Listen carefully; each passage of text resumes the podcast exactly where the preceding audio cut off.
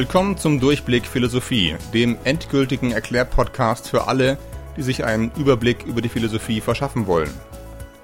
Was ist der Mensch? lautet die Grundfrage der Anthropologie, mit der wir uns in den letzten Folgen beschäftigt haben. Wer bestimmt, was der Mensch eigentlich für ein Wesen ist? Wir haben bisher drei Antworten kennengelernt, drei Brillen sozusagen, durch die man das menschliche Leben betrachten kann.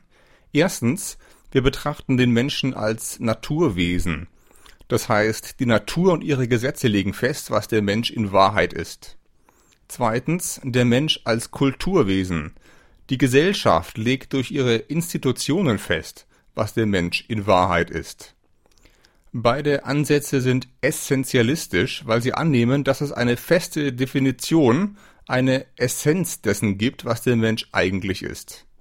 Dagegen steht die dritte Antwort, die existenzialistische. Hier gibt es gar nichts, was der Mensch eigentlich ist.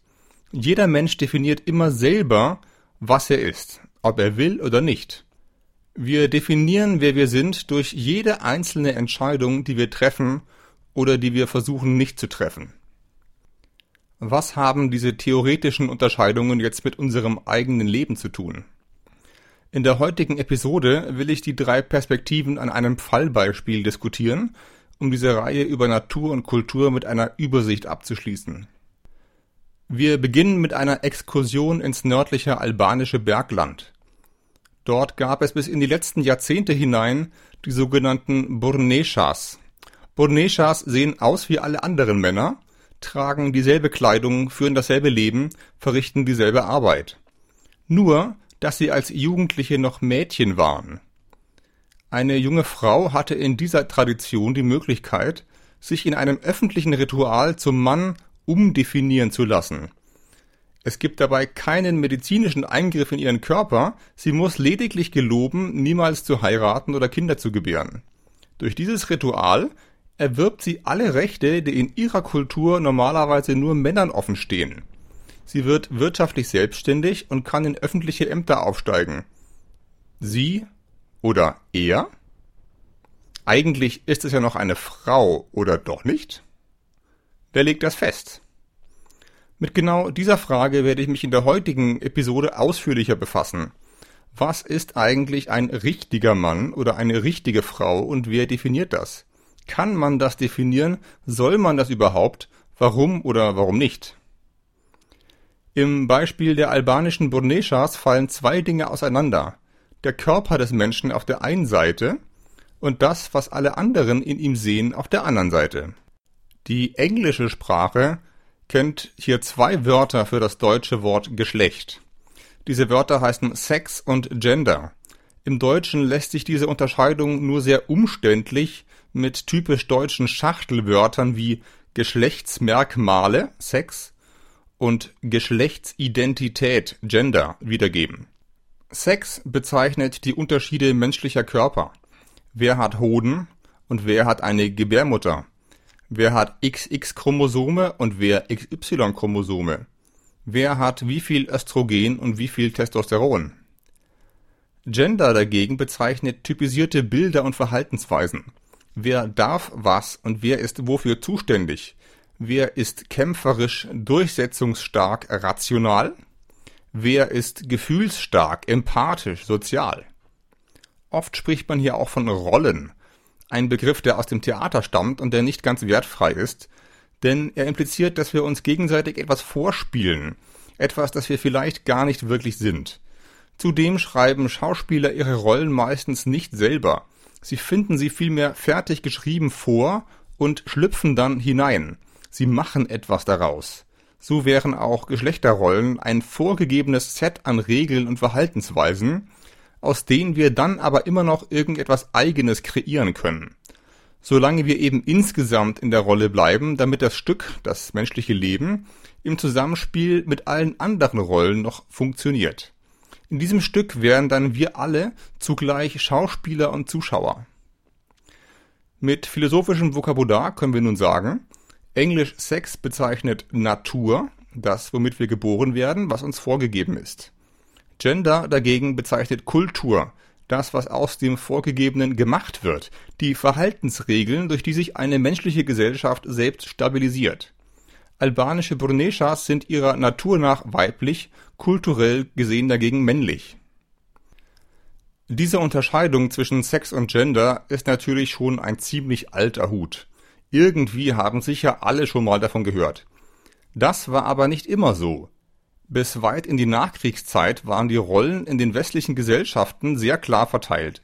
Männer dominieren die Geschäftswelt und Politik, gehen arbeiten und verdienen Geld. Frauen hüten das Heim und erziehen die Kinder.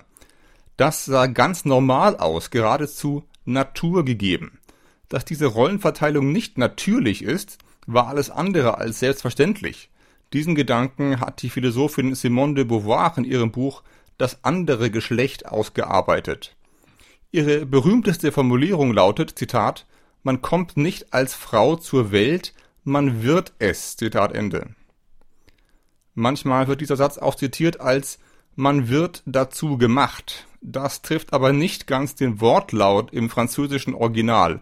On le devient. Man wird dazu. Das bedeutet, das Subjekt ist beim Frauwerden nicht völlig passiv. Sie wird zu etwas und spielt dabei selbst mit. Mehr dazu später. Wir sehen jedenfalls, in der Polarität zwischen geboren werden und zu etwas werden, kehrt offensichtlich das Grundmuster Natur Kultur wider. Wer legt also fest, was ein richtiger Mann oder eine richtige Frau ist? Setzen wir dafür zunächst nochmal unsere drei Brillen aus den letzten Episoden auf. Möglichkeit 1. Die Natur legt das fest. Kehren wir zurück zu Richard Dawkins und seiner These vom egoistischen Gen aus Episode 3. Die Verbreitung der eigenen Gene durch das Zeugen von Nachkommen ist in diesem Bild die zentrale Mission aller Lebewesen, der männlichen und der weiblichen. Nun ist der Anteil beider biologischer Geschlechter hierbei sehr ungleich. Im Tierreich müssen Weibchen um ein Vielfaches mehr investieren als Männchen. Sie haben nicht nur viel weniger Eizellen als die Männchenspermien, sondern sie müssen auch eine ganze Schwangerschaft überstehen – Sie investieren also viel mehr in die eigenen Kinder und haben daher auch eine viel engere Bindung zu ihnen. Weibchen sein heißt also hier in Kinder investieren. Männchen müssten, um ihre Gene zu verbreiten, dagegen möglichst früh aus dem Nest fliehen und viele weitere Weibchen schwängern, zum Schaden der Weibchen, die dann mit dem Nachwuchs allein sind. Als evolutionäre Überlebensstrategie bildet sich dann heraus, dass Weibchen insgesamt diejenigen Männchen wählen, die eher zur Monogamie neigen.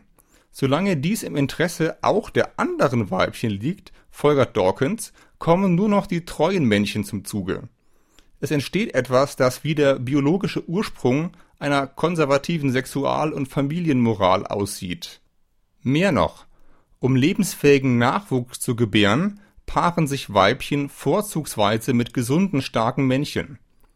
Woher wissen Sie aber, wie gesund ein Männchen ist? Nun, die Kandidaten müssen eben erstmal performen. Sie müssen sich aufführen wie echte Männchen, sie müssen also gegeneinander kämpfen, Muskeln und Testosteron zeigen. All das kommt einem aus der Menschenwelt doch irgendwie ziemlich bekannt vor, und der Schluss drängt sich auf, dass das Verhalten von Männern und Frauen irgendwie von der Natur vorprogrammiert sei und dass es keinen Zweck hätte, daran etwas ändern zu wollen, auch wenn Dawkins selber diesen Schluss nicht zieht. Möglichkeit 2. Rollenbilder sind ein Ergebnis der Kultur. Denken wir an Arnold Gehlen aus Episode 4 und an die Institutionen, die das Verhalten der Menschen regeln. Männer- und Frauenrollen sind genau das. Einrichtungen, Institutionen. Und sie können sich zwischen den Kulturen sehr stark unterscheiden.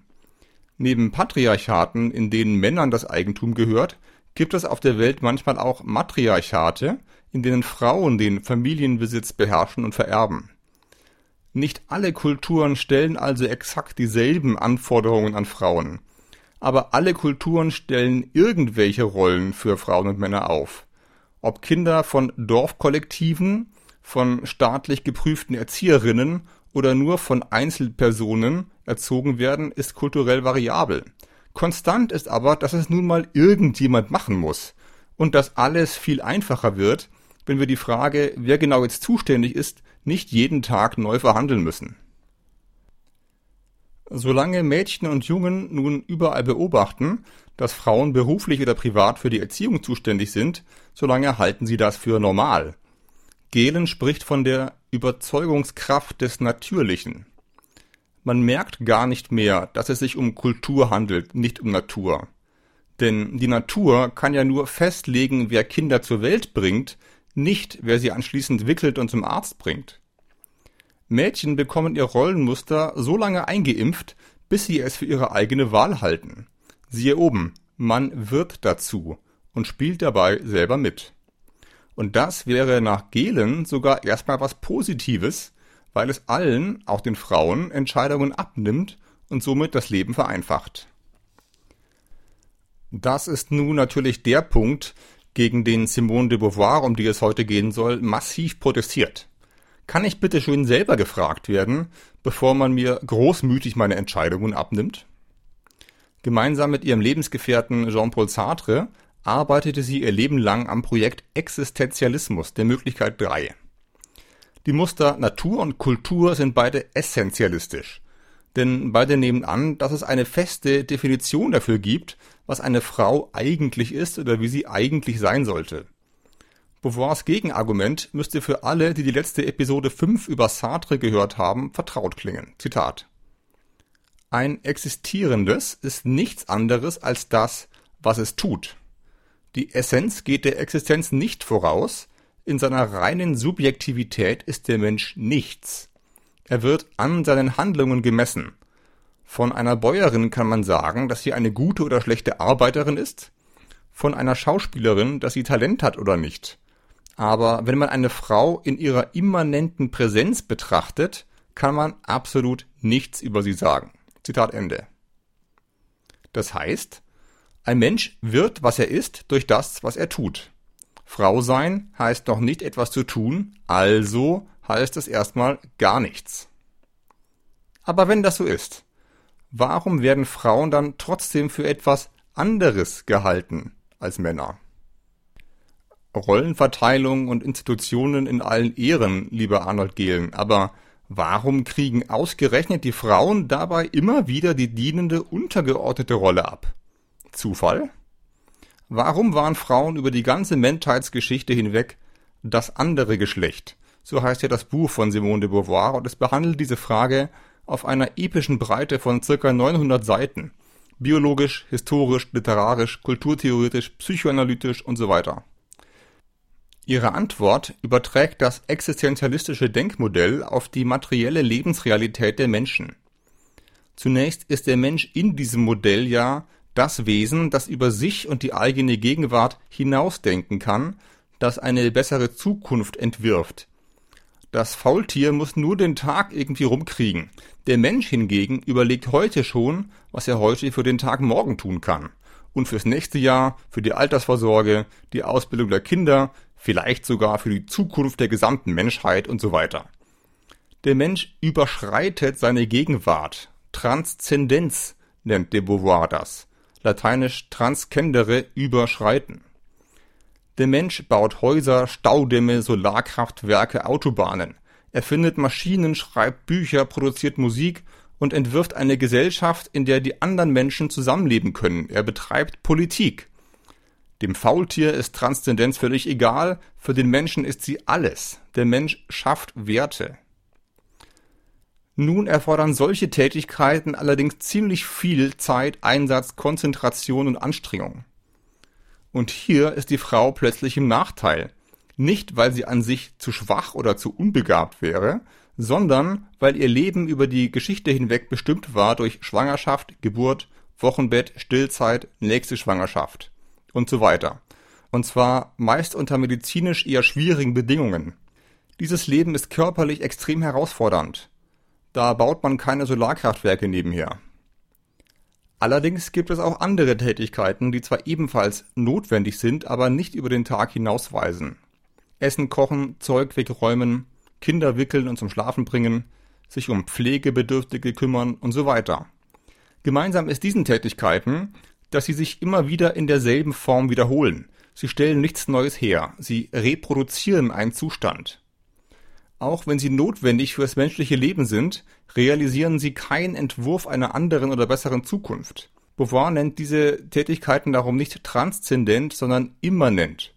Sie bleiben in der Dauerschleife im eigenen Lebenszusammenhang.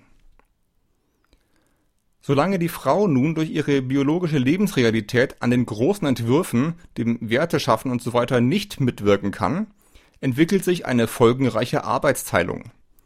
Weil die transzendenten Tätigkeiten vor allem vom Mann ausgeführt werden, fallen der Frau automatisch die immanenten Tätigkeiten zu. Nun ist aber das Transzendente aus existenzialistischer Sicht genau das, was den Menschen erst zum Menschen macht während die Immanenz das ist, was der Mensch mit dem Tier gemeinsam hat. Auch Tiere müssen ja irgendwie Essen beschaffen, ihr Lager zubereiten und so weiter. Die fatale Konsequenz lautet, das, was der Mensch eigentlich ist, das Transzendente, verkörpert sich im Mann. Der Mann erscheint als der eigentliche Mensch. Im Englischen ist man das Wort sowohl für Mensch als auch für Mann. Der Mann ist der Normalfall, die Frau Woman die Abweichung, das andere. Genauso in Simone de Beauvoirs eigener Sprache. L'homme ist im Französischen sowohl der Mann als auch der Mensch. Ein Pendant im Deutschen wäre Mann mit einfachem N, wie in Mann macht so etwas nicht. Auch hier ist Mann der Normalfall. Oder denken wir an die biblische Schöpfungsgeschichte. Gott schafft aus Lehm den ersten Menschen, Adam. Der hebräische Name Adam bedeutet in etwa Lehmling oder einfach Mensch. Aber Adam ist rein zufällig ein Mann. Die Frau Eva muss danach erst noch erfunden werden. Der Mann ist der Normalfall, lebt in der Transzendenz, er ist der eigentliche Mensch. Die Frau gilt hier als das andere, lebt in der Immanenz, steht zwischen Mensch und Tier.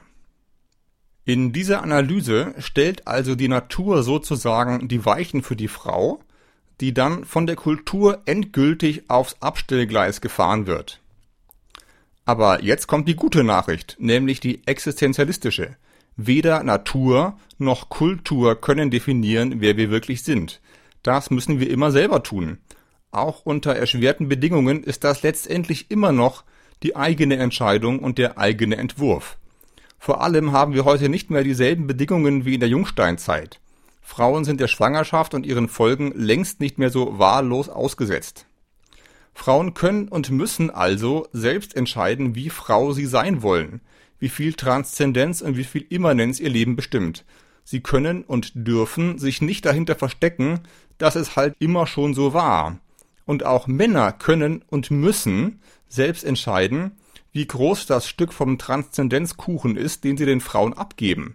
Sie können nicht so tun, als wäre das nicht ihre Entscheidung. Schließlich leben wir nicht mehr in der Steinzeit. Der Selbstentwurf des Menschen, jetzt also männlicher und weiblicher Menschen, besteht wie gesagt im Wesentlichen in Tätigkeiten. Wie frei Frauen Selbstentwürfe wählen und leben können, hängt in unserer Gesellschaft ziemlich stark damit zusammen, wie viele reelle Chancen sie auf dem Arbeitsmarkt haben. Denn die Arbeit bestimmt nun mal, was wir den ganzen Tag so machen und was wir aus uns machen.